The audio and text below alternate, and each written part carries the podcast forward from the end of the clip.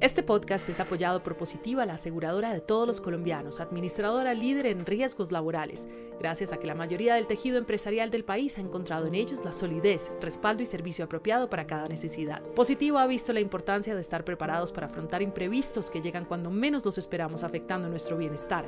Por eso cuenta con un amplio portafolio de seguros especializados en proteger lo más valioso, la vida. Conoce más en www.positiva.gov.co.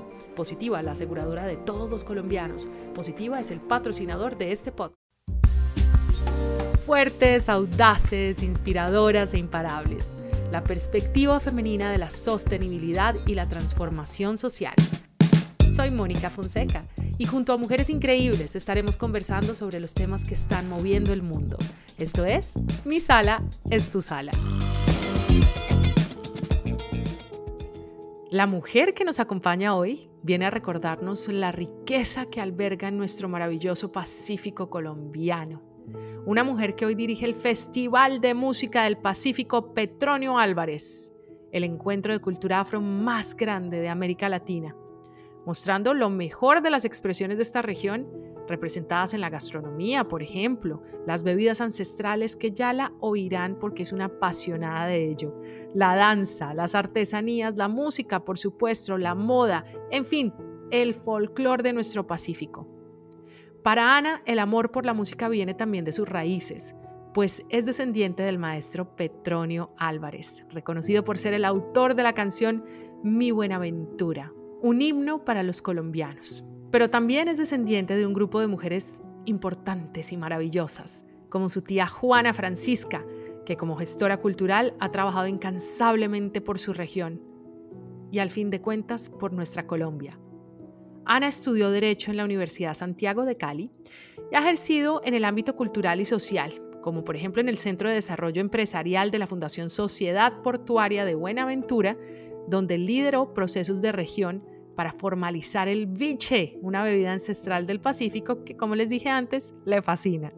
Ana además nos ha ayudado a los colombianos y colombianas para que nos sintamos orgullosos de las raíces negras que algunos les corren por las venas, más de los que creen, y honra el legado de su abuelo visibilizando la cultura negra, nuestra cultura negra del Pacífico. Ana, bienvenida a mi sala, es tu sala. Y hoy sí que me siento contenta porque este festival del que tú eres cabeza es muy importante, muy importante no solamente para nuestra Colombia, que le cuesta tanto trabajo identificar la diversidad y los colores de nuestro país en todos los sentidos. Y tenemos tan arraigado que las cosas de la región son alejadas, que las cosas de la ciudad a veces son más importantes. Y este festival que tú diriges es un festival que nos ha enseñado a mirar y a oír a Colombia como propia y entender que somos un país diverso y que eso es precisamente nuestra gran fortaleza. La diversidad en todos los sentidos, en música, en etnias, en eh, vibra, en comida, en, en diferentes climas, mejor dicho. Y el petróleo nos recuerda precisamente eso, pero no voy a empezar por ahí, no voy a empezar por ahí, mi querida Ana. Quiero que me cuentes tú, en breve, quién eres tú. Bueno, Ana Copete es una mujer chocuana, nacida en Cali. Nací en Cali, pero, pero me crié en el, en el Chocó de papá del San Juan de Tado, que nace en una familia muy negra y muy negra no me refiero solamente a nuestro color de piel, sino al sentido de identidad.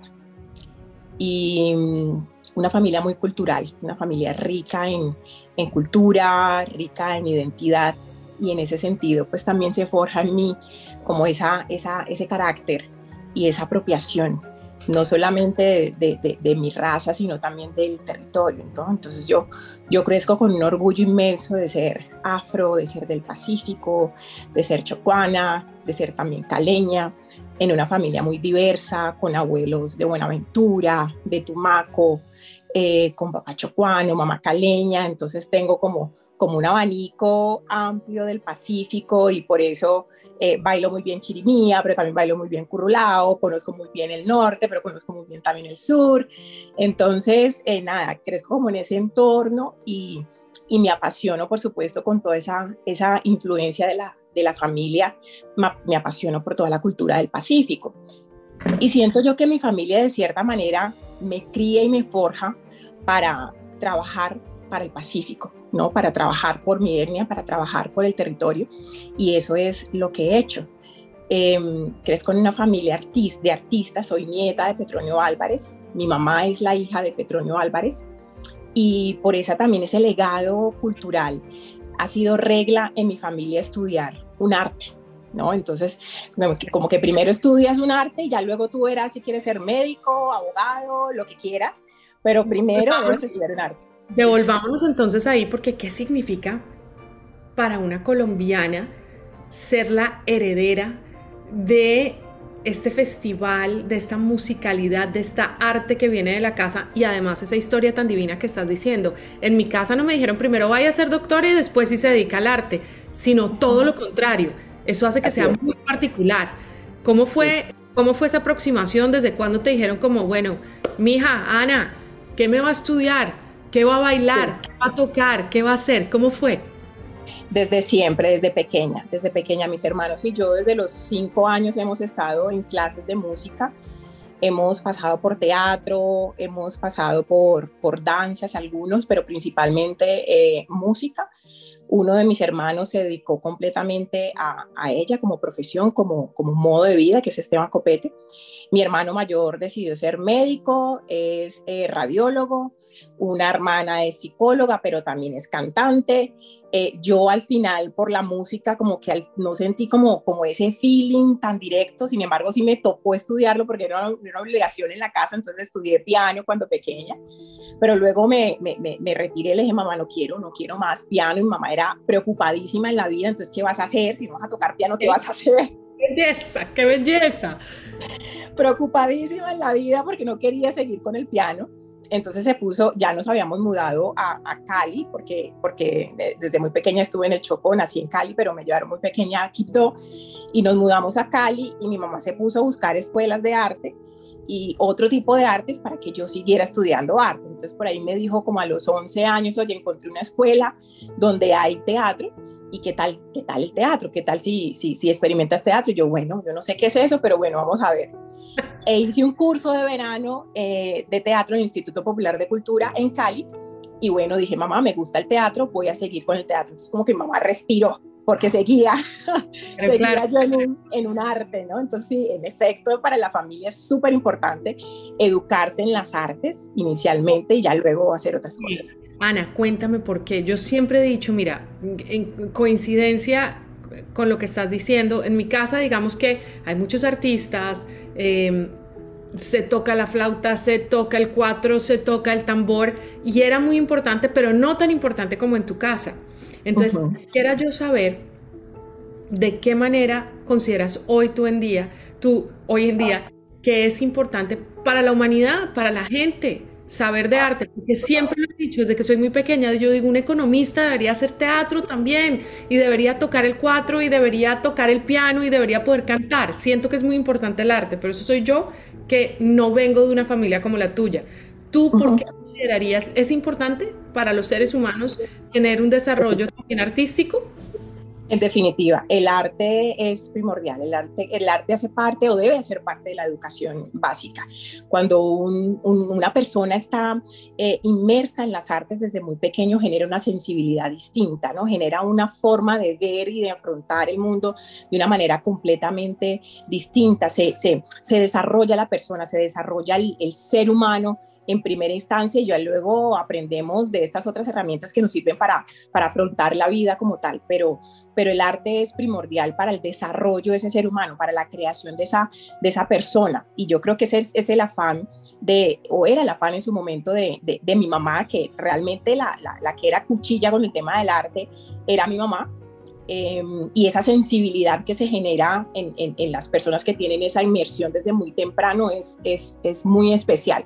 Tú puedes identificar claramente una persona que ha venido desarrollándose en las artes desde muy pequeño a una persona que no ha tenido una relación con las artes. Eh, ¿De qué manera esa persona? Desarrollemos un poquito más esa idea. Desde esa sensibilidad, desde esa sensibilidad, esa empatía con el ser humano, esa empatía con la sociedad, esa empatía con el colectivo, con el otro. Em, exacto, cómo me acerco a, esa, a, la otra persona, cómo me relaciono con el otro, cómo lo, lo reconozco, cómo lo respeto. Como que el arte es un lenguaje universal, no importa si es a través de la danza, si es a través del canto, si es a través de la, instrumentalización, ¿no? Como de tener eh, la capacidad de tocar instrumentos, a eso me refiero. Pero, pero es como ese lugar en donde las personas además como que es como abeja al panal, ¿no? Si hay una persona tocando una guitarra, la gente se acerca sin necesidad de hablar el mismo idioma, por ejemplo, ¿no? Exacto, exacto. Sí, es, es, lo que te genera el arte, más que esa habilidad de interpretar un instrumento o de tener la capacidad para subirte a un escenario, es despertarte esa sensibilidad que te permite ser empático con el entorno y con el contexto y desde allí relacionarte de una manera diferente. Entonces, por eso el artista tiene ese nivel de sensibilidad, ese nivel de empatía, esa capacidad de comprensión del contexto, esa capacidad de comprensión del otro, eh, y eso te desarrolla un ser humano completamente distinto. El arte debería ser fundamental en la educación. Ana, ¿conociste a tu abuelo Petronio o no? No lo conocí, no lo conocí en vida. Mi abuelo murió muy joven por un cáncer, por un cáncer de, huesos y sus, sus, hijos todavía estaban muy jóvenes. Y los nietos lo hemos conocido a través de su legado y yo en particular lo he conocido a través del festival, que ha sido una experiencia bien particular, ¿no? Yo conocí... Ese tesoro que él dejó. ¿Y tu mamá? ¿Cómo era la relación? Eh, y si puedo preguntar un poquito ahí, quiero ir simplemente a que le hagamos honores a, Petronio, porque obviamente es muy importante, porque si no fuera por él, pues eh, no estaríamos tú y yo sentadas hoy hablando por lo menos de esto. Tu madre, ¿cómo recuerda a su padre? ¿Qué, qué te ha contado de su padre? ¿Qué, ¿Qué memoria hay importante que tú digas, mira, es que mi mamá siempre me ha dicho que Petronio era así o que Petronio decía aquello? Bueno, eh, a mí siempre me lo han descrito mi mamá y, mi abuela como un hombre muy generoso, ¿no? Como un hombre muy generoso principalmente y un hombre que era muy, muy pícaro, de muy buen sentido del humor. Entonces era como, como el que unía a los amigos, el que armaba los parches, el, el, de venga, nos vemos tal día, tal hora en tal bar. Entonces realmente era el que, el que unía a la gente era un tipo también bohemio, le fascinaba poderse encontrar después de, su labor, ¿no? Con los amigos en, los bares, y un tipo que nunca se despegaba de, la guitarra, ¿no? Siempre era, era como su, su acompañante 100%, y un enamorado de su tierra, y un enamorado de su buenaventura. Yo creo que ese, esa, ese sentido de identidad que nosotros tenemos en la familia Álvarez es una herencia directa de mi abuelo. Mi abuelo en sus obras canta siempre a Buenaventura, le canta siempre a Buenaventura. Y, es, y era un apasionado de Buenaventura, era su musa de inspiración. Entonces, esa, esa, ese, ese amor por su tierra, ese amor por su cultura ha sido algo que, que Él nos ha dejado y que eh, nosotros tenemos muy arraigado. Nosotros somos muy, muy arraigados al Pacífico, adoramos nuestra tierra, somos 100% defensores, promotores del Pacífico y sin duda ha sido una herencia que nos ha dejado Petronio. De hecho, mi abuela decía, se ponía celosa porque si al usarte le canta Buenaventura y no me canta a mí. canta a mí. exacto, Pero bueno, es que, es que le cantaba a tu abuela a través de Buenaventura también. Así es. Hay que hay que preguntarte ahora también por esta historia que, un poco ha sido perpetua en nuestro país y es que los ojos difícilmente miran a la zona, eh, difícilmente miran hacia Buenaventura. ¿Por qué? ¿Qué crees tú que pasa en nuestro país? Porque hay esa eh, disgregación de alguna manera de mirar a un lugar que es absolutamente rico en medio ambiente, absolutamente rico en cultura, que además cuando uno tiene la oportunidad de ir allá por casualidad o porque le gusta ir o porque está trabajando allá, se enamora de la zona. ¿Qué crees mm. que pasa? Bueno, sin duda eso tiene una historia de fondo y esa historia de fondo es un racismo estructural. Esa historia de fondo es una necesidad de aislar un territorio donde eh, esa otra Colombia lo ha mirado con ojos extractivistas, que solamente lo ha mirado en sacar eh, elementos importantes de la biodiversidad, de la riqueza, pero que nunca se ha interesado por el desarrollo de ese territorio ni por el desarrollo de esa gente. Eso es claro, digamos que eso ha sido claro. Y consecuencia de, de, de, ello eh, ha sido o es la situación de pobreza que vive tanto Buenaventura como todo el territorio pacífico. Sí, sí, sí. Es, es, es, increíble cómo Buenaventura, siendo el principal puerto, pues simplemente los, los, no se quedan ahí los, los, los dineros ni se retornan al, al, al, puerto de Buenaventura ni se retornan a la gente de, de, de Buenaventura. Entonces, eh, son varios elementos que confluyen ahí, pero en la columna vertebral de esa mirada negativa y de ese comportamiento negativo y de esas acciones que no han permitido el desarrollo del Pacífico y que no han permitido el desarrollo de Buenaventura, es una mirada completamente eh, racista, es una mirada eh, en donde no te interesa lo que suceda con ese ser, sino que simplemente es una mirada absolutamente extractivista y pare de contar. Yo le, llamo, llamo también, ¿sabes cómo, Ana? Y te interrumpo ahí un momento, la invisibilización, ¿no? Es como extraigo de allá lo que necesito, pero son invisibles. Pero esa zona, pero esa gente no se siente como nuestra, no somos, no hay como ese sentimiento de es que somos todos del mismo lugar, somos todos del mismo territorio y tenemos diferencias maravillosas que nos hacen tan ricos. Así es. Hablabas ahorita de que la primera infancia siempre debería tener y es que vamos a armar acá una cátedra contigo porque es importantísimo para los colegios. Hay que pasarle esto a la ministra de Cultura. Es, necesario que nuestro país entienda que hay que hacer un borrón del currículum escolar como lo presentan, que es espantoso, que realmente es retrógrado, que es em, invisibilizador de nuestras regiones y rearmarnos otra vez y reconstruirnos otra vez y enamorarnos del territorio, de nuestra gente, de, nuestras culturas, porque no es solo una. ¿Qué hacer? ¿Qué se te ocurre? O sea, a través del Petronio se está haciendo, pero ¿cómo, cómo traer también a Petronio al festival hacia, las capital, hacia la capital, hacia las diferentes ciudades? ¿Cómo volverlo un poquito también más urbano y llevar a la gente también allá? Mónica, ¿sabes qué es lo que ha pasado? Lo que pasa es que como colombianos nos hace falta entender que somos un país pluriétnico y multicultural. Sí, nosotros, claro, está escrito en una constitución, pero realmente nosotros como colombianos no tenemos la conciencia de que la diversidad es nuestra mayor riqueza. Y desde allí pues nos han dirigido y desde allí se han implementado políticas públicas que lo que han hecho es tratar de homogenizar y de estandarizar un país que es absolutamente diverso y diferente por donde lo mires y que desde allí pues eso es, es su gran atractivo. Y es un poco lo que ha venido haciendo el Petronio Álvarez en sus 26 años de historia. Es decir, oiga, Colombia también es un país negro en donde hay una cultura afro del Pacífico que es rica en elementos culturales y no culturales entendidos única y exclusivamente desde lo artístico, desde lo folclórico. Cultural entendido como la forma de vida, como la identidad, porque claramente eso es lo que vivimos en el petróleo, no solamente el concierto, no solamente la cocina, no solamente la artesanía, es la experiencia completa. Tú, tú tienes una inmersión completa en la cultura del Pacífico y la inmersión completa implica entender y conocer los valores de la gente del Pacífico. Entonces en el Petronio tú te encuentras con un espacio masivo en donde asisten 400 mil personas, donde nadie se pelea, donde nadie se pelea, donde nadie se irrespeta, donde todo el mundo se siente en casa, se siente en familia, se siente acogido. Esos son los valores naturales de la gente del Pacífico.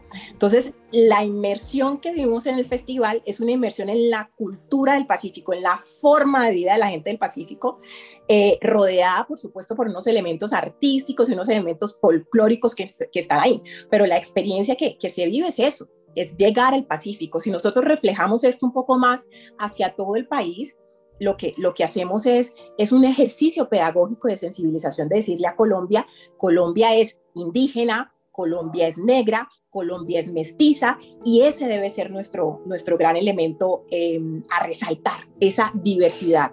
En el mismo Pacífico, Mónica, el chocuano es absolutamente diferente al nariñense.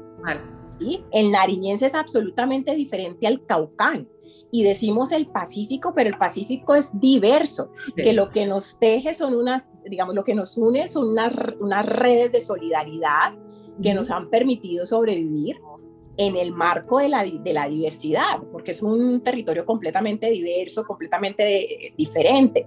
Y siento yo que, que, que a los colombianos nos ha nos ha hecho falta entender eso, nos ha hecho falta entender que nuestra riqueza es nuestra diversidad y que eso debería ser nuestro orgullo. ¿Cómo sientes, Sana, este momento político de Colombia frente a esto que estás planteando? ¿Crees que hay, hay un mensaje, un símbolo, una transformación? ¿Crees que se está dando más allá? Y aquí no te estoy preguntando, quiero dejar muy en claro a todos los oyentes, Aquí no estamos preguntando ni de qué partido es Ana, ni quién le cae bien. Estamos viendo una situación actual de nuestro país. Hay un cambio de gobierno, hay una gente que no está usualmente en el poder. ¿Cómo te hace sentir, digamos, este momento político del país? A mí me hace sentir bien, muy bien, porque mm, es un cambio en donde el colombiano también ha tenido como un momento de despertar y de decir, oiga, quiero algo diferente y quiero, quiero reconocer esa otra Colombia, que es importante, es que ya no, ya nos correspondía en primera instancia y ya era el momento, ya, ya Colombia no aguantaba más en ese ejercicio de, de homogenización, ah, en ese ejercicio de invisibilización de la otra Colombia, de la Colombia profunda, y ya corresponde hacer la tarea de, visibilizar, de abrir las puertas y demostrar demostrar lo rica y lo diversa que somos en, en Colombia. Entonces yo creo que claramente no es la salvación, pero es un paso, ¿no? Es un paso adelante, es un paso en donde, donde ya la mayoría del colombiano se está reconociendo diverso, se está reconociendo pluriétnico, se está reconociendo multicultural y se está sintiendo orgulloso de eso, ¿no? Que es importante. Y tal vez, Ana, lo más bonito es que el que no se reconoce todavía, el que no entiende todavía, tuvo que desacomodarse de la situación en la que siempre estaba. Tal vez es, lo que más me llama la atención de lo que está sucediendo en Colombia. Vuelvo, insisto, también no tengo ni idea, como Ana lo ha dicho, esto no es la salvación, no, eh, sabemos eh, de lo complicado que es liderar un país, de lo complicado que es eh, llevar y atravesar un país hacia hacia un lugar próspero, pero, pero el desacomodar a quienes siempre estuvieron en un estatus, a quienes aún tú les preguntas hoy en día y les dices, pero hombre, es que Colombia es un país racista. ¿Cómo se le ocurre si en Colombia no somos racistas, no somos clasistas? Vamos a detenernos ahí otro poquito, Ana, porque, porque hay que poder enseñarle y educar y acompañar a quienes todavía hoy nos están oyendo y dicen, no, pero no, Colombia no lo es. Colombia sí lo es, señores y señoras. Colombia ha sido un país absolutamente racista, de una manera muy distinta. Ay, pero no pasa lo mismo que en Estados Unidos o que en Europa. Claro, somos un fenómeno distintísimo, pero eso no quiere decir que no haya eh, racismo y que no haya esta invisibilización de aquellos, esta palabra la hemos utilizado y es muy importante porque lo que ha pasado en este momento histórico del país es que hay una visibilización de personas, de etnias, de culturas, eh, de todo, de territorios que no veíamos antes o no nos parecían tan importantes o tan decisivos para el futuro y el presente del país. Sobre eso, ¿qué quisieras que oyera la gente? desde tu experiencia? ¿Qué quisieras que oyera la gente para que entendieran a tus ojos cómo ves el país? Es, es, es claro, simplemente voltear a mirar a regiones que han estado históricamente consumidas en la pobreza. ¿Por qué esas regiones? Y preguntarse, ¿no? Preguntarse por qué esas regiones han estado consumidas en la pobreza.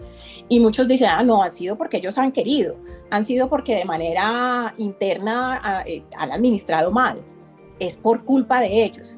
Pero si nos vamos de una manera mucho más profunda y hacemos una investigación, leemos un poquito más, nos damos cuenta que no ha sido una decisión de esa gente de esos territorios y que ha habido un Estado y que ha habido también una, digamos, una, una eh, complicidad del resto de la sociedad colombiana para que ciertas regiones y ciertos lugares del país sigan en la pobreza. Y hablando específicamente del Pacífico colombiano, es que, es, que la historia viene desde muy atrás. El Pacífico ha sido un lugar que se ha aislado y lo han invisibilizado porque era el territorio donde los esclavizados buscaban liberarse por, su, por la dificultad del territorio, ¿no? por la selva tan densa y tan inmensa que tiene el Pacífico colombiano. La mayoría de los lugares del Pacífico colombiano son palén, que son lugares eh, habitados o que conformaron los negros libertos, los cimarrones.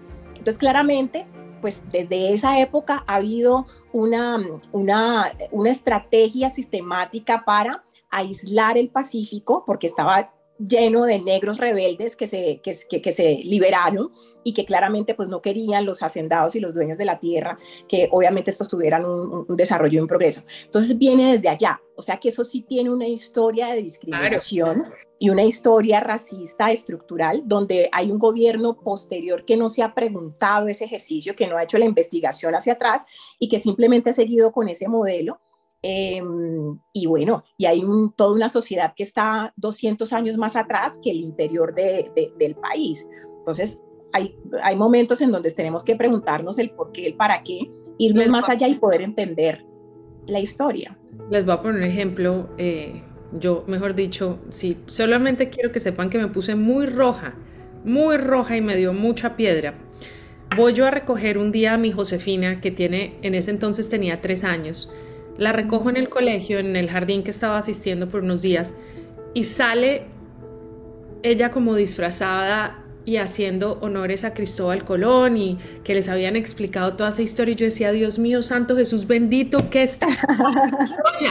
o sea, ¿cómo puede ser que tantísimos años después siga perpetuándose esa información de esta manera, que celebremos una colonización que fue brutal, que acabó con nuestros indígenas, que trajo esclavos de las peores maneras. Es que nunca se habla del genocidio que ha sido traer de África a los africanos a nuestros países, cuántos murieron, cuántos padecieron en los barcos nomás, ¿no? Es que, es que nos falta saber y conocer la historia para podernos conmover y tener empatía por lo que pasa en nuestras regiones y, decir, carajo, no podemos seguir haciendo lo mismo como dices tú, ni el Estado ni la sociedad, de no, no, no, pero es que esto va bien, es que ellos están allá, todo está bien. Además, vuelvo, insisto, brutos y seguimos pensando que ellos y ellas, quienes viven en nuestro Pacífico, eh, a lo largo de todo nuestro Pacífico, no tienen que ofrecer porque es territorio que ofrece la mayor diversidad y capacidad, además, bueno, nuestros territorios son muy ricos, pero mayor capacidad de energías nuevas, renovables, eh, de valor cultural, de, mejor dicho, de trabajo. Diversidad. Exacto, de educación, de novedad además, ¿no? Increíble, todo lo que trae eh, eh, nuestro Pacífico desde arriba hasta abajo.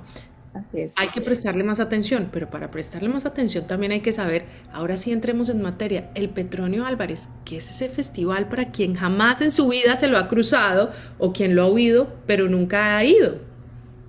Bueno, Petronio Álvarez es un, más que un evento, es un proceso, es un proceso cultural, un proceso que nosotros le llamamos que es la punta de lanza porque comienza en el Pacífico profundo con las mismas organizaciones, esos mismos portadores de tradición, esos herederos de la tradición pacífico que la mantienen, la perviven en el territorio y que llega el petróleo, este gran escenario, esta gran plataforma y la da a conocer y permite ser este encuentro como tú lo, decías en un principio, este encuentro que se ha consolidado en Colombia como, como el mayor espacio de diversidad del país porque ya ahorita no es solamente un encuentro de la gente del Pacífico para la gente del Pacífico, sino que es un encuentro de los colombianos y de una diáspora incluso de, de, afros del mundo a través de la cultura del Pacífico, ¿no? La cultura del Pacífico es la excusa para encontrarnos en esa gran diversidad. El petróleo nace en el 97 en Cali, en 1997 en Cali, con un, un experimento de una de las hijas de Petronio Álvarez, Juana Francisca Álvarez, en el 96, porque había la inquietud de eh, saber cómo las, las, músicas vallenatas habían pegado tanto en Bogotá, cómo habían hecho los costeños para pegar tanto el vallenato en Bogotá y cómo hacía la gente del Pacífico para pegar la música del Pacífico en Cali. Entonces hicieron un concierto y dijeron, bueno, así como suena la música de, de, vallenato en Bogotá, nosotros vamos a poner a bailar estos caleños, cubrulao, chirimía y demás. Entonces hicieron un experimento, llamaron a los grandes maestros de la época para conformar un ensamble y hacer un concierto. Y ese concierto se hizo en, el, en 1996 y fue un éxito absoluto. Y en el 97, de la mano de Germán Patiño, que en ese momento era eh, el secretario de Cultura del Departamento del Valle, se crea el festival y aquí confluyen muchos intereses. Estaban los intereses de, la diáspora del Pacífico residente en Cali en tener un espacio para unirse, en tener un espacio para encontrarse. Estaban los intereses, por supuesto, de la familia Petronio Álvarez por continuar el legado del maestro, que era además en su momento y sigue siendo eh, el hombre del Pacífico con la obra más popular a nivel nacional e internacional, que es Mi Buenaventura. Petronio fue el compositor de Mi Buenaventura, que es el himno no oficial del distrito de Buenaventura. Y estaba el interés de Germán Patiño, que fue su fundador, que también era un enamorado y un conocedor de las músicas tradicionales del Pacífico, en visibilizar. Entonces se confluyen estos, estos intereses y se gesta se crea el Petronio Álvarez en el 97. El Petronio nace como un festival público. Ha sido un festival público, un festival que es, financiado en, el 90% por, por recursos del Estado, es un festival gratuito y un festival que pretende reivindicar la cultura del Pacífico y de cierta manera, ahí está.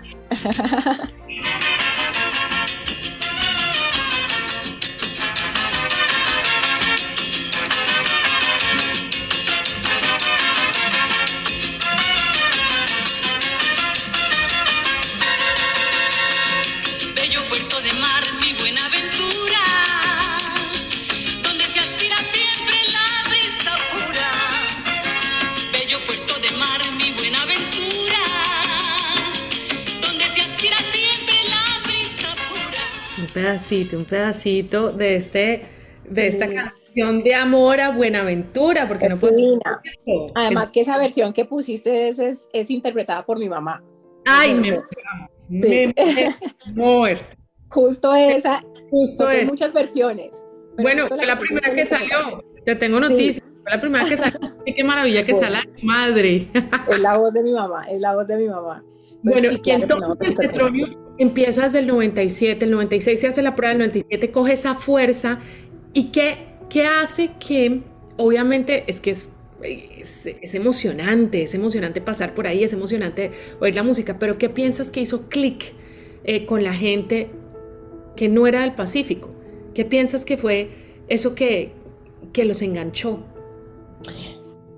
Sin duda eso que, que, ha permitido diferenciar el petróleo de cualquier otro evento es que ha sido un proceso que se ha sentido orgulloso y ha tenido súper claro en su filosofía, que ahí se va a visibilizar la cultura del Pacífico, la cultura del Pacífico. Y de cierta manera vamos a, digamos, vamos, e, esa va a ser la prioridad, permitiendo salvaguardar, permitiendo promocionar y permitiendo encontrarnos a través de la, teniendo la excusa de la cultura del Pacífico. Eso algunos teóricos lo llaman discriminación positiva, que es que excluye otras, sí, no, que excluye otros, otras culturas para, para, eh, para poder reivindicar esta cultura históricamente. caramba. que históricamente ha sido que históricamente ha sido invisibilizada.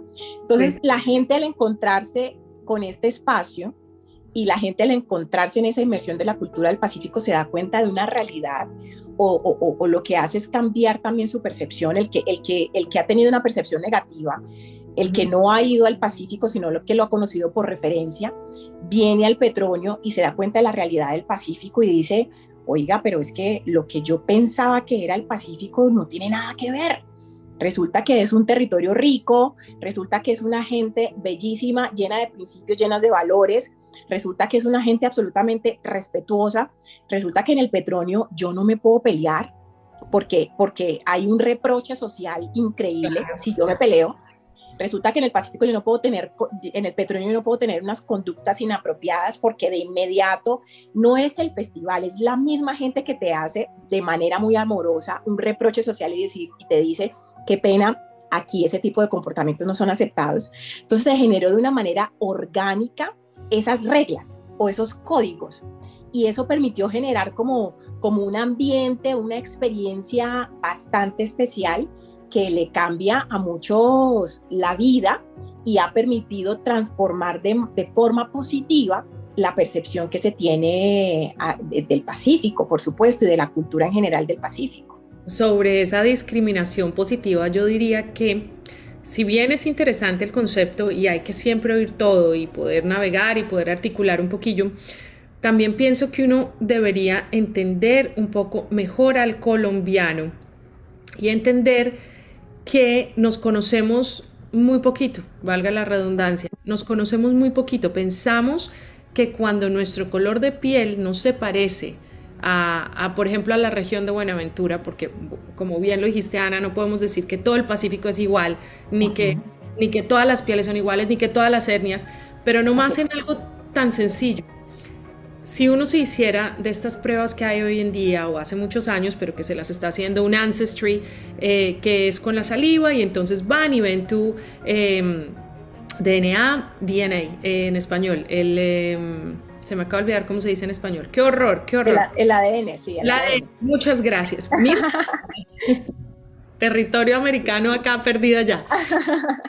Em, se da cuenta el pueblo colombiano que de repente tiene mucha más conexión con lo que pasa en Buenaventura y que está en la sangre.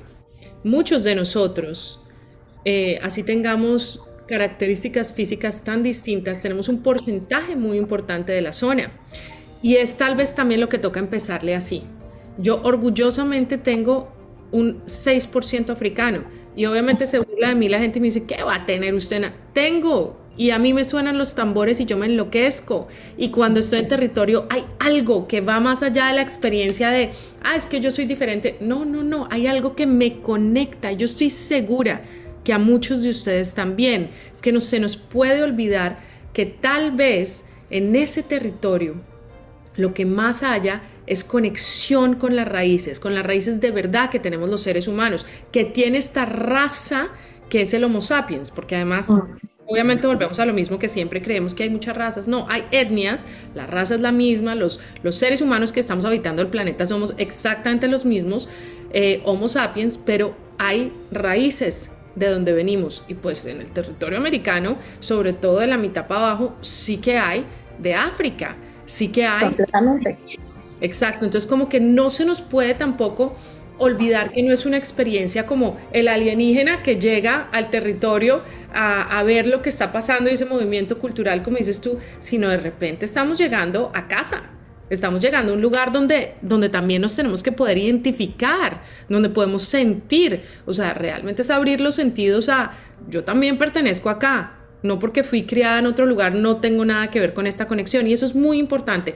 Cuando uno visita Colombia y empieza a viajar Colombia, empieza a entender eso y empieza a entender que se parece más de lo que piensa y por eso es importante que empecemos a cambiar y empecemos también a pedir padres de familia, madres de familia, cuidadores, que cambie un poco la manera como educan a nuestros hijos e hijas, porque de ahí también el entendimiento y el puente y el poder articular con los distintos territorios de nuestro país. Sígueme contando el petróleo. ¿Qué pasó este año en el petróleo? ¿Qué, qué vio el petróleo? ¿Qué va a haber el próximo año? Mira que ah, pasa algo muy especial que tú mencionas y que sucede mucho en el, en el Petronio y que sucede mucho con la gente que asiste al festival y tiene como esta experiencia tan profunda con el festival, ¿no? Y justamente este año eh, una semanita antes de comenzar el festival, nosotros tuvimos como unos recorridos con aliados, con diferentes actores que, que, que, apoyan el festival. Y en uno de esos recorridos, comentándoles cómo iba a quedar cada uno de los espacios y demás, se me acercó uno de los aliados, una, una de las aliadas, una mujer eh, caleña, mestiza, blanca, blanca mestiza, y me dice, acabo de tener un encuentro o una, una sensación como, y hasta se comenzó a llorar, y decía, a mí me crió una mujer negra porque mi mamá trabajaba todo el tiempo. Eh, y yo, mis hermanos y yo tuvimos una nana negra. Yo soy lo que soy por esa nana. Obvio. Y fue pucha, aquí en el petróleo y todo lo que me estás contando y toda la inversión que estoy teniendo, me doy cuenta que yo nunca le agradecí a mi nana por lo que hizo por mí, a esa mujer negra, no le di las gracias por lo que hizo por mí y no le di las gracias por criar esta persona que soy.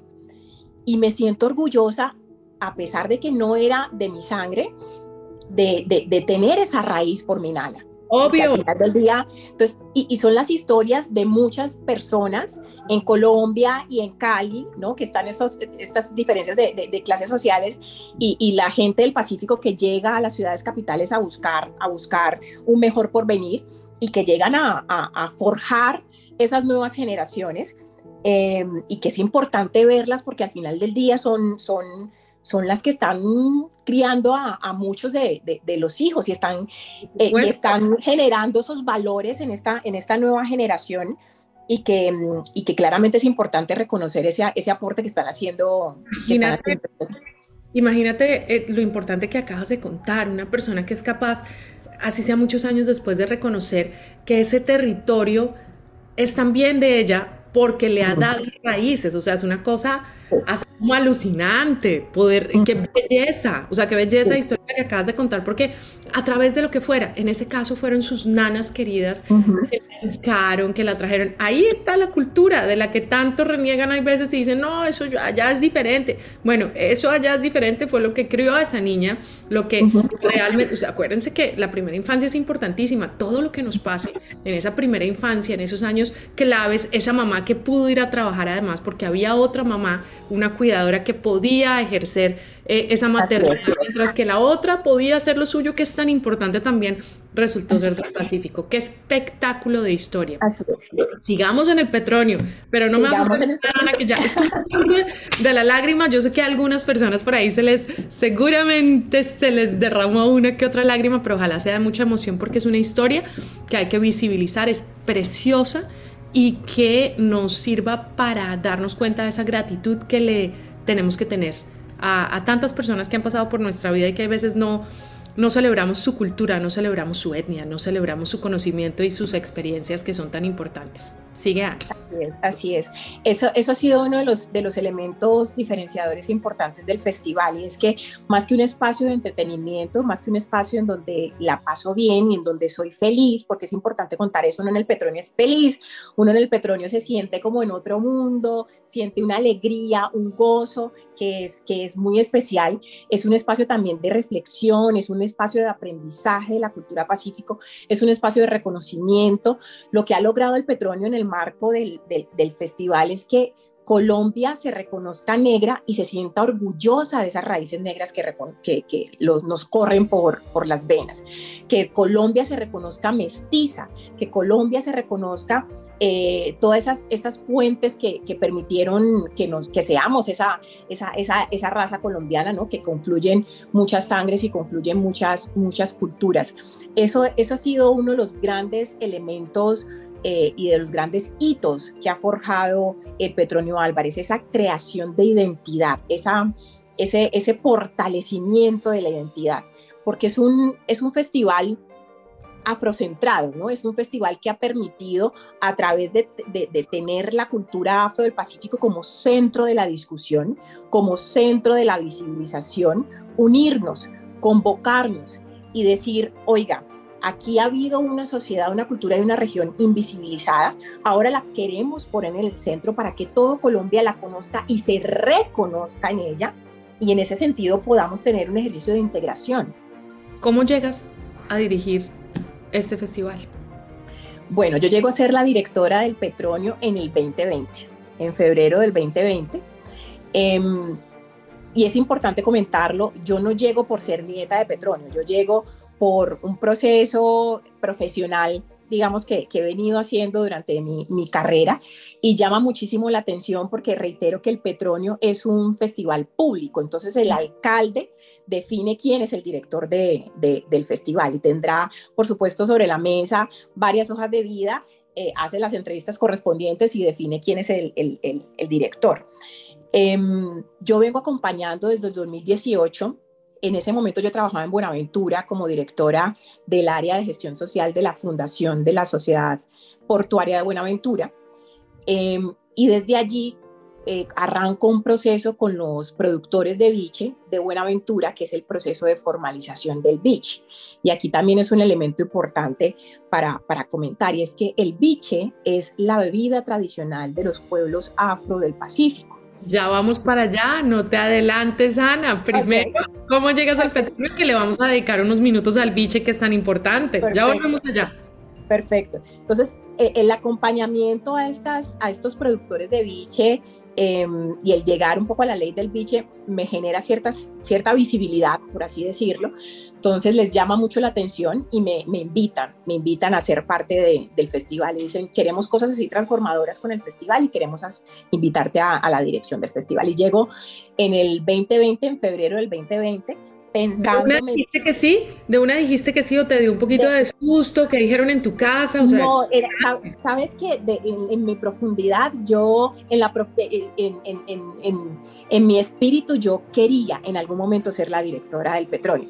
Por, porque claro, porque hay un lazo también familiar ahí, hay una emoción familiar, hay un vínculo familiar. Entonces yo anhelaba en algún momento de mi vida profesional poder llegar a la dirección de, del festival. Entonces como que se lo pedí al universo por, muchos, por mucho tiempo, trabajé también para eso por mucho tiempo y llegó, llegó como ese momento. Em, y llegó en febrero del 2020 y comenzamos a pensarnos en un festival claramente presencial, comenzamos a diseñarnos un concepto, como a reevaluar ciertos asuntos del festival y llega la pandemia en marzo. Entonces yo me estreno con la pandemia en la dirección, apenas pues. me tocó hacer pregrado, maestría, todo ahí junto, especialización en ese año. Entonces, ese primer año fue realmente una prueba, una prueba para mí en, la, en, la, dirección del festival, porque claro, em, llega la pandemia, todo se cierra, todo se cancela, y la discusión estaba, ¿se cancela el petróleo? Era la pregunta que teníamos sobre la mesa, porque, reitero, el petróleo no es un evento cualquiera, del petróleo vive y sobrevive mucha gente del Pacífico, representa el festival para muchos el mayor ingreso que incluso tienen en el año. Entonces, eh, tanto para artistas como portadores de tradición y demás, entonces no es una decisión difícil, de, no es una decisión tan fácil de decir este año no hago petróleo y ya está. Em, y claro, en ese momento claramente el interés estaba en poner los dineros, los recursos públicos en la salud y en atender la pandemia, en atender la contingencia de salud que, estamos, que estábamos viviendo a nivel eh, global. Pero yo sentía en lo más profundo de mi ser que el petróleo tenía que hacerse en los formatos que nos permitiera la situación, porque en efecto el petróleo es una respuesta para la gente del Pacífico, una respuesta que ayuda a mitigar las situaciones difíciles de la gente del Pacífico, desde lo económico, desde lo social, desde lo cultural, pero también desde lo emocional y más en época de pandemia, en pleno confinamiento, cuando estábamos viviendo pues unas situaciones eh, psicológicas, emocionales complicadísimas por el confinamiento de la pandemia y todo el terror pues que vivimos por, por la situación. Entonces comienzo una lucha con pocos, con pocos tengo que decirlo, una lucha por convencer al, sector público y por convencer a toda la sociedad caleña de que es importante que se invierta en el petróleo virtual del 2020 porque iba a ser la respuesta para circular a los artistas. Iba a ser el único momento en el año en que los artistas iban a recibir un pago por circular de manera digital. Y los artistas del Pacífico, que no es que tengan pues ofertas de circulación cada ocho días, que tengan, no es que tengan conciertos pues cada ocho días. Entonces comenzamos como un ejercicio de sensibilización de decir, oiga, el petróleo simplemente no se puede cancelar desde el sector público, sector privado, los mismos artistas, todo el mundo porque, porque en efecto puede ser la respuesta a este momento tan difícil de crisis que estamos viviendo desde, desde, desde, la, desde la salud y, y, la economía. Entonces, logramos hacer ese ejercicio de sensibilización y nos permitieron hacer un petróleo virtual y un petróleo que claramente cambió su formato en todo sentido. El petróleo de manera presencial es un concurso. En esa época, nosotros lo que hicimos fue eliminar el concurso y contratar a una cantidad de artistas del Pacífico y de Cali para, para que justamente pues se generara ingresos, ¿no? Y la plata se fuera para, para ellos, al igual de la contratación y, la ayuda que, tuvimos para los portadores de tradición, es decir, las cocineras, los productores de biche, em, eh, todo el tema de diseño, moda y artesanía y demás. Entonces, eh, antes de ese petróleo virtual tuvimos muchas críticas, fue una lucha que tuvimos que dar muy fuerte porque la gente decía no se pueden gastar la plata, los recursos públicos en una fiesta virtual cuando necesitamos respiradores en las clínicas para la gente que está muriendo por COVID. Y nosotros por acá tratando de, sensibilizar desde la importancia de lo patrimonial, pero también la importancia del petróleo como un movilizador económico en ese momento para este sector que, pues pucha, también la estaba viviendo súper mal. Entonces hicimos ese petróleo virtual y fue tan bello, Mónica generó tanta nostalgia en la gente que, que después del petróleo como que todo el mundo decía, sí, lo necesitábamos y yo en, y yo en mi encierro, en mi encierro, eh, que llevaba ya cinco meses encerrado, no podía abrazar a mi mamá, no podía, no, podía, no pude venir a Cali, no sé qué, me permitió conectarme con, con, con, con, la gente a través de la virtualidad, a través de la cultura del Pacífico en la virtualidad. Y para mí fue importante el petróleo, entonces fue súper lindo como tener ese feedback de, de, la gente cuando logró vivir ese petróleo. No podemos desconocer, Ana, como el entretenimiento, como el contenido en digital, como el contenido eh, eh, en las diferentes plataformas pues salvó la pandemia. Si no, ha sido terrible. La soledad de la gente fue espantosa y no se puede apagar la cultura. Cuando hay una crisis mundial, lo que tiene que haber es movimiento cultural. Eh, Así es. La cultura salva, salva las almas, eh, genera acompañamiento en todos los sentidos. ¿Qué es el biche? Yo no tengo ni idea qué es el biche, ni, mucha gente que nos está oyendo, que es el famoso biche que tanto has nombrado y que sé que es biche. El biche es lo mejor. El biche es la bebida, es la bebida tradicional de los pueblos afro del Pacífico. Em, hace parte de la cosmovisión de la gente del Pacífico. El biche se utiliza en el territorio para el parto, es decir, para dar vida, e incluso se utiliza de manera medicinal para los hombres y las mujeres que no pueden procrear de una manera natural. Em, las parteras en el Pacífico utilizan el biche para atender los partos. Ese primer traguito que le dan a la mamá, a la mujer recién parida, es un traguito de biche que le, permite recuperar la fuerza después del parto. Al bebé lo soban, inmediatamente nace con biche para despertarlo y, y hacerle caer en cuenta que ya está en otra en otra realidad. exacto. Exacto, en otra, en otra dimensión. El biche hace parte, por supuesto, de los festejos, de los encuentros, de, de los diálogos en el territorio, pero también está presente, muy presente en la muerte. En la despedida de los familiares, el biche no puede faltar, es un elemento que está ahí y que es transversal en todos los momentos de ese hombre y de esa mujer afro del Pacífico y que está presente en la cotidianidad de la gente del Pacífico. La gente en el Pacífico no sale de su casa sin tomarse un traguito de biche curado, que es el, digamos como la medicina que le permite tener buena salud. ¿Sí? Y, si yo tomo todos los días un traguito de biche curado en la mañana en ayunas, eso me garantiza una, una buena salud.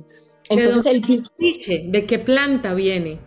De la caña, es un destilado de caña. El biche es un destilado de caña, un destilado ancestral y artesanal de la caña. No es cualquier aguardiente, es un aguardiente que se produce de una caña salvaje, es decir, de una caña que solamente se da en los territorios del Pacífico y de una caña que está sembrada en un pancoger. El pancoger son estos pequeños cultivos que la gente utiliza para su seguridad alimentaria, es decir, que está la mata de plátano, que están las hierbas de azoteas, ¿sí? que están estas, estas plantas que le permiten a la gente su seguridad alimentaria, ahí también está la caña sembrada para el biche, porque hace parte de, toda la cosmovisión del Pacífico. Entonces es importante decir que, eh, por ejemplo, las cañas de, de monocultivo no se utilizan en la producción del biche no se puede hacer un biche con una caña de monocultivo porque no sería biche, no le daría la propiedad de biche. Tiene que ser esta caña sembrada en el, en el pancoger que está al lado del mar, al lado del río, en la selva, que tiene un contexto, digamos, natural eh, particular. El biche se destila de una manera artesanal, es completamente artesanal, de hecho en unos alambiques que las comunidades hacen de una manera muy, muy artesanal. La pega en las piezas de ese alambique es una pega, una masa que hacen de plátano, de banano o de em, masa para, para arepas. Y eso le, le, le permite también al biche tener un saborcito y unas propiedades eh, organolépticas que lo diferencian de, de, otro aguardiente. Y además que dentro del proceso, y además que se destila en la selva, ¿no? Y el destilarse en la selva a través de, de, los vientos, de la sal que trae el mal de los ríos, eso se queda en la bebida y le genera una particularidad. Y que los productores de biche tienen sus secretos, ¿no? Que son sus oraciones que hacen en el proceso de destilado para que la bebida tenga estos poderes mágicos que la gente le atribuye a, al biche y que hace parte también de la cultura y que hace parte de ese productor de, de biche. Entonces uno, uno que no, que no eh, está metido como en el proceso o no es, no es productor, em, te cuentas hasta determinado momento y de ahí, para allá, de ahí para allá te dicen y lo demás es secreto. Y lo demás es magia del Pacífico. Lo demás es magia. Pues ese amor tuyo y esa dedicatoria al biche es muy especial porque le deja a uno con muchas ganas de probar el biche, pero para probarlo hay que ir hasta allá hasta el territorio, visitarlo, eh, recibirlo de una persona que lo haga, que lo destile artesanalmente. Eso va a ser muy importante para quienes están oyendo este podcast. Mi sala es tu sala. No podríamos terminar, Ana, sin hablar de lo femenino. Tú, de cierta forma, vienes de Petronio, por supuesto, pero también de un matriarcado espectacular de mujeres muy poderosas. Háblanos un poco de lo femenino y de qué manera sientes que es importante, sientes que de golpe no es importante o que tiene unas características que han forjado eh, quién eres hoy en día. No, sin duda, y en la cultura del Pacífico, la cultura del Pacífico de hecho es una cultura matriarcal. Es una cultura donde la abuela, la mamá es la cabeza del hogar, es la que manda porque es la que principalmente está en la casa y la que em, cría y forja a los hijos. El, el papel del hombre en la cultura del Pacífico es más un papel del proveedor, pero la madre es la que está ahí forjando, la que manda en la casa. Entonces, literal, em, para mí, eh, en, mi cultura y en mi casa, yo fui criada alrededor de mujeres muy fuertes, alrededor de mujeres guerreras, alrededor de mujeres rebeldes que también permitieron forjar mi, carácter. Entonces vengo de tías, vengo de abuelas. Mi abuela, por ejemplo, nos decía esto que era, me parece bellísimo, pero para para criarnos a nosotros como hombres y mujeres orgullosos de nuestra identidad, nos decía, es que ustedes hacen parte de la clase alta de Tumaco. Mi abuela era tumaqueña, ¿no? Entonces ustedes hacen parte de la clase alta de Tumaco. Entonces ustedes no son cualquier muchachito, no, no, no, no, no, ustedes son de la high class de Tumaco entonces yo decía, abuelita, ¿y por qué la high class? No, porque nosotros teníamos vacas, nosotros teníamos tierra, nosotros teníamos ta.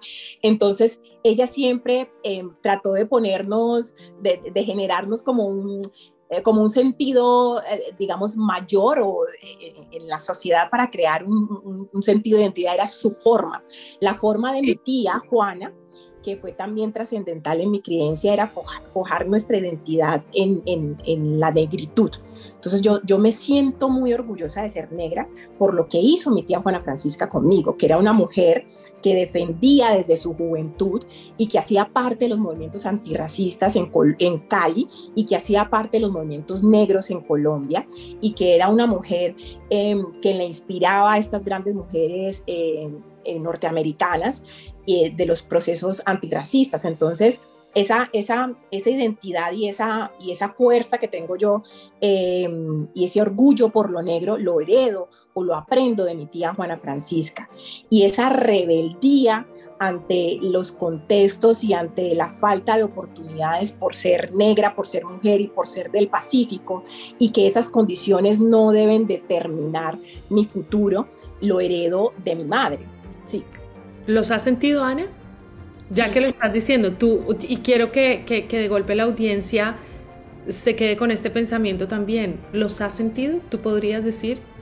100%. Mira, yo vengo, yo, eh, nosotros nos mudamos a Cali cuando yo tenía 11 años y yo desde los 11, eh, mejor dicho, a los 11 años cuando llegué a Cali, yo entendí y aprendí que era la discriminación racial porque desde allí me hicieron sentir en Cali, en las escuelas, cuando llegué, que yo era diferente y que eso me hacía, no, permitía que me aceptaran. Entonces, em, yo he vivido muchos episodios de racismo desde, desde esa época. Seguramente lo viví atrás, pero no tenía la conciencia y estaba en el Chocó, donde la mayoría somos, somos negros, entonces no tenía como esos contextos tan fuertes de discriminación racial. Pero cuando nos mudamos a Cali, todos los días vivía en la escuela un episodio de discriminación racial. Era tan fuerte que mi hermana y yo estudiábamos en el mismo colegio, mi hermana era, es dos años mayor que yo, estudiábamos en el mismo colegio, pero todos los días durante los dos años después de que nos mudamos a Cali, regresábamos a casa llorando por una situación fuerte que habíamos vivido de, de, discriminación eh, racial que habíamos vivido en, la, en el colegio. las dos únicas eh, niñas afrocolombianas en el colegio? claro, siempre, siempre hemos sido la minoría y he vivido por muchos años ser la única niña negra en el salón. Entonces, eso, eso me ha generado situaciones eh, bastante difíciles. Eh, claro, y que me trataban de bruta, que me trataban de montañera, que me trataban de, de, eh, de que no sabía determinadas cosas, porque pues venía del Pacífico, porque era negra, porque mi nariz, porque mi boca, porque, bueno, determinadas, unas situaciones pues que te, que te hacen cuestionarte, ¿no? Y que, y que te hacen como niño, imagínate un niño una niña de 11, 12 años, que claramente te generan un, unas, unos cuestionamientos hacia tu autoestima muy, muy fuerte, ¿no? Entonces yo llegaba a la casa preguntándole a mi mamá, a mi tía, como que, ¿y yo por qué soy negra o no quiero ser negra? ¿Y qué decían en tu casa? No, entonces, claro, eh, era como que... ¿Qué pasaba? ¿Qué pasaba con esas mamás? respiraban y lo que hacían era, nos daban muchos insumos de literatura y, desde la literatura y desde la lectura nos, nos, nos comenzaron a forjar esa identidad. Entonces, claro, pero muy, después... Sí, hay un momentico porque ¿y qué pasaba en el colegio? O sea, las cuentas claras y el chocolate espeso, a estas alturas del partido también hay que decir, en el colegio, por ejemplo, hay una niña que es, entre comillas, diferente, fuera de la homogeneización en la que además lo ponen a uno en los colegios, que el uniforme, que la cosa a la vuelta, eh, había también un trabajo por parte de las directivas, de los profesores, por hacer entender esa diferencia, y la pongo entre comillas para quienes nos están oyendo y obviamente no nos están viendo. Mira, era tan fuerte Mónica en ese momento que nosotros en menos de dos años, mi hermana y yo, pasamos por tres colegios. ¡Wow! Cuando llegamos del, del Chocó a, a Cali pasamos por tres colegios, porque en el primero sufríamos situaciones de discriminación y, la institución no tomaba ninguna medida, no reprendía, no llamaba a los papás, no hacía un ejercicio de sensibilización, no hacía un ejercicio de educación, entonces nos pasaban a otro colegio. En el segundo colegio eh, la situación era la misma, en el tercero ya hubo un ejercicio más de conciencia, ya nos sentíamos un poco más cómodas, ya había...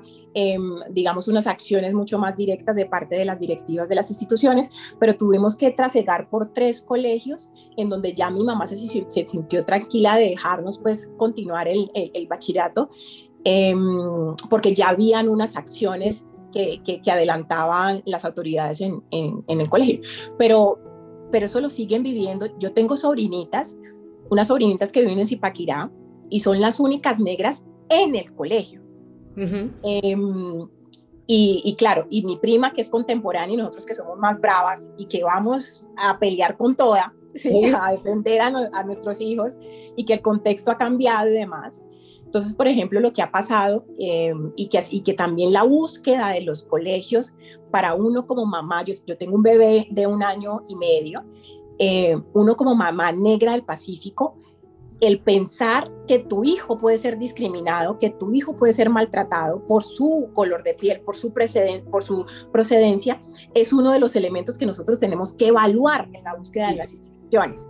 No es solamente si la institución tiene buena calidad, si la institución te queda cerca, si la institución tiene buenos servicios de transporte, sino que además a nosotros nos toca que evaluar si mi hijo va a ser defendido por las autoridades de la institución cuando el compañerito venga y lo discrimine por su, por su color de piel. Entonces nosotros como gente negra...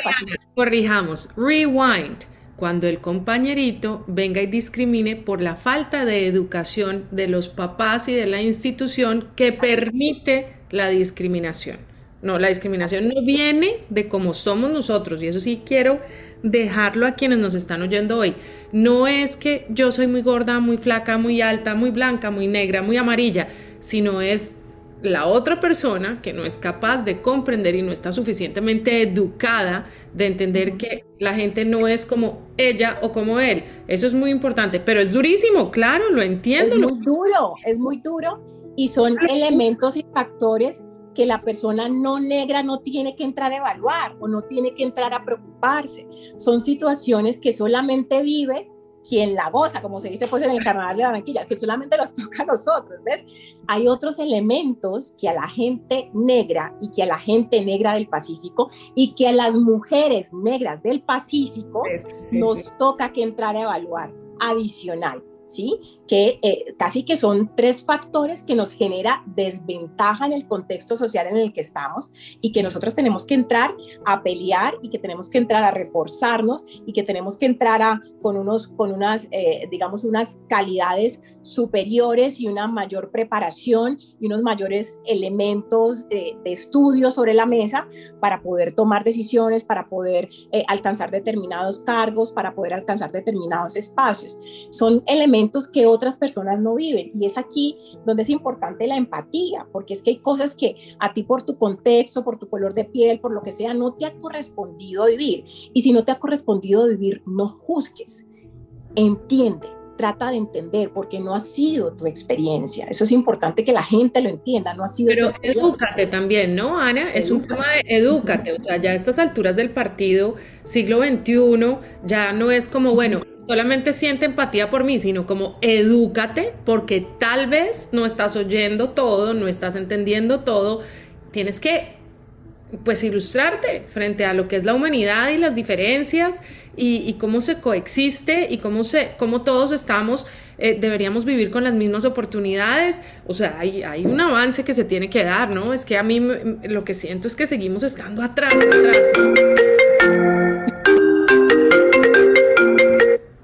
Seguimos estando atrás en unos temas que uno dice, carambolas, ya a estas alturas del partido no, pero que pase esto, que haya mujeres afrodescendientes eh, del Pacífico eh, que nos enseñen de diversidad en cargos como la dirección del Petronio Álvarez, pues hacen que sea diferente, ¿no? Hacen que ya digamos como, ah, ok, es que sí se puede, es que sí es normal, es que sí está bien, es que celebremos además, qué delicia, qué maravilla, qué honor que haya una mujer como esta, joven, preparada, divertida, eh, que está ilustrada, que se ha educado y además de eso, que durante muchos años esa etnia ha sido muy discriminada, pueda tener un lugar, un lugar tan importante que lo que hace es que tus hijos, mis hijos, mis hijas, los hijos de todos digan, ah, yo también puedo llegar hasta allá.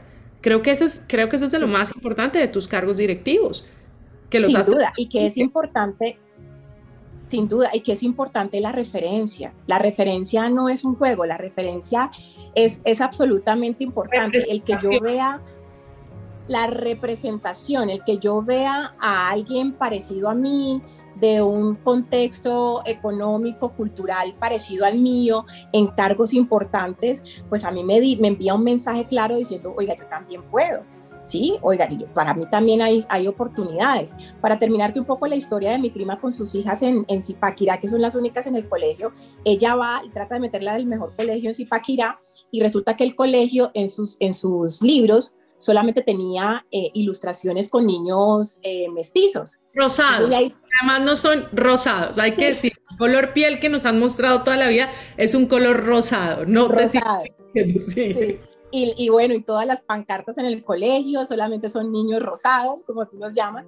Y ella dice, bueno, a mí me interesa meter mis, mis dos niñas aquí, pero yo sí quiero que ellas aprendan de la diversidad.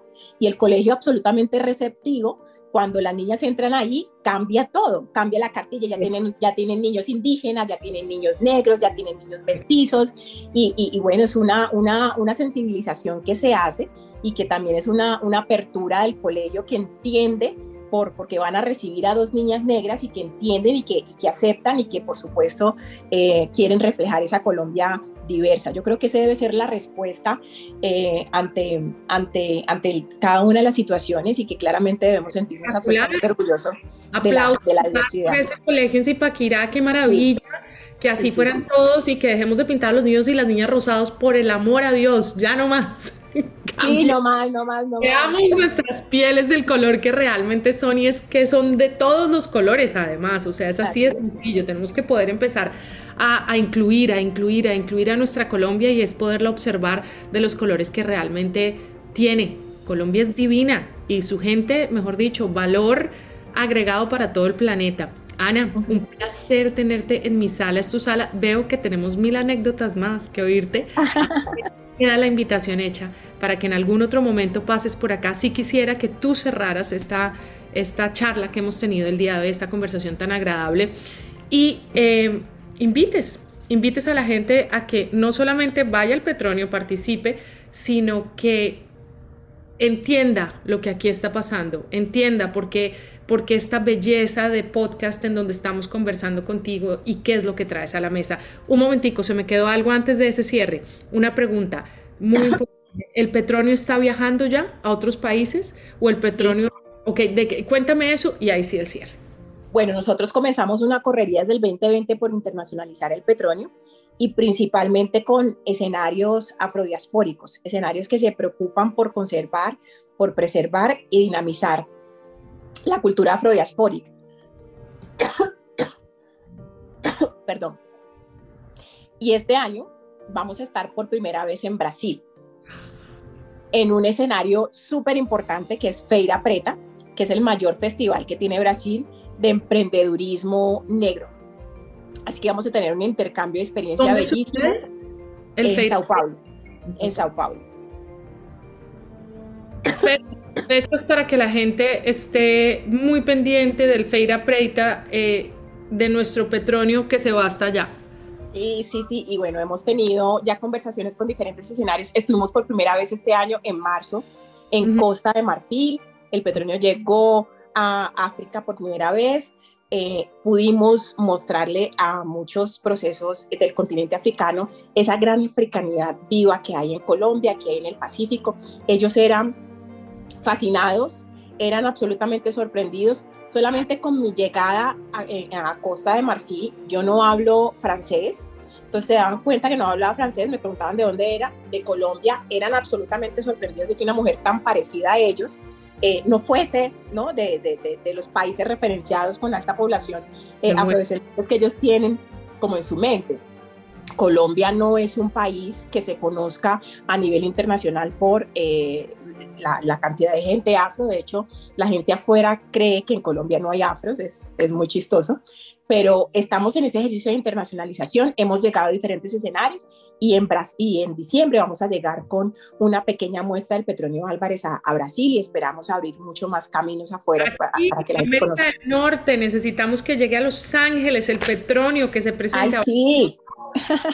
El LACMA y una colombiana que está en un cargo muy importante que ha traído un poquito del Museo del Oro. Trajeron un, curaron de una manera preciosa eh, uno de sus salones más grandes con la exposición del Museo del Oro y ha sido, les ha ido súper bien y ha sido muy emocionante. ¿Te imaginas uno en Los Ángeles viendo lo que hay en distintos territorios indígenas de nuestro país a través del Museo del Oro? Es una locura. Imagínate lo que gozarían en estos lados de América también, en New Orleans, cómo no, en Los Ángeles, en Chicago, en los distintos lugares el petróleo. Hay que venirse también aquí a la Reconquista. Hay que irse a la reconquista, posiblemente va a suceder el próximo año. Nosotros comenzamos a implementar en el petróleo eh, la estrategia de país invitado. Este año fue Brasil y tenemos sobre la mesa el próximo año que sea Estados Unidos, por la gran facilidad que tenemos claramente ahí de posibilidad de circulación, de articulación. Y pasa algo ahorita que mencionas New Orleans, pasa algo bastante interesante y es que las músicas de New Orleans eh, son muy parecidas a las músicas del norte del Pacífico. Sí, estas bandas que tienen mucho viento es chirimía, es, es, lo que conocemos acá como chirimía. Entonces nos imaginamos un intercambio de las músicas de, de Chocó con estas, estas bandas de New Orleans que se, seguramente será un intercambio bellísimo, entonces yo creo que va a suceder muy pronto. Bueno, muy emocionada por todo lo que se viene. Eh, quedas tú encargada de cerrar esta Mi Sala es tu Sala. Bueno, muchísimas gracias por la invitación, la pasé muy bien, fui muy feliz en este espacio y todos absolutamente invitados a que conozcan este gran escenario de hermanamiento y de integración y de respeto que tenemos en Colombia, que sin duda es el Festival de Música del Pacífico Petronio Álvarez, esa, esa casa grande donde todos somos familia, donde todos nos sentimos abrazados, donde todos nos sentimos acogidos y donde todos logramos reconocer esa Colombia diversa, esa Colombia mestiza, esa Colombia profunda, esa Colombia negra y entender que ese debe ser nuestro mayor orgullo. Así que no se lo pueden perder. Quien no vino este año, pues no se puede faltar el, no puede faltar el próximo año. Lo hacemos siempre en el mes de agosto. Así que todos súper atentos para que no se lo pierdan.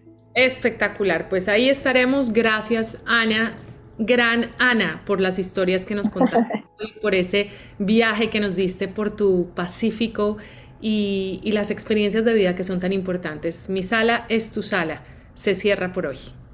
Este podcast es apoyado por Positiva, la aseguradora de todos los colombianos, administradora líder en riesgos laborales, gracias a que la mayoría del tejido empresarial del país ha encontrado en ellos la solidez, respaldo y servicio apropiado para cada necesidad. Positiva ha visto la importancia de estar preparados para afrontar imprevistos que llegan cuando menos los esperamos afectando nuestro bienestar. Por eso cuenta con un amplio portafolio de seguros especializados en proteger lo más valioso, la vida. Conoce más en www.positiva.gov.co. Positiva, la aseguradora de todos los Positiva es el patrocinador de este podcast.